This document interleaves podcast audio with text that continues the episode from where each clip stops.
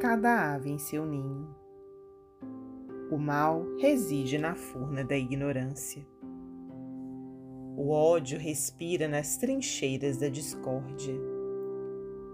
A inveja mora no deserto da insatisfação. A tristeza improdutiva desabrocha no abismo do desânimo. A perturbação cresce no precipício do dever não cumprido. O desequilíbrio desenvolve-se no despenhadeiro da intemperança. A crueldade nasce no pedregulho da dureza espiritual. A maledicência brota no espinheiral da irreflexão.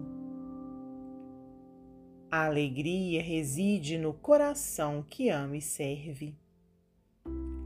A tranquilidade não se aparta da boa consciência. A fé reconforta-se no templo da confiança.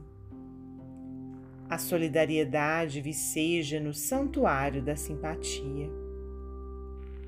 A saúde vive na submissão à lei divina. O aprimoramento não se separa do serviço constante. O dom de auxiliar mora na casa simples e acolhedora da humildade. Cada ave em seu ninho, cada coisa em seu lugar. Há muitas moradas para nossa alma sobre a própria terra. Cada criatura vive onde lhe apraz e com quem lhe agrada.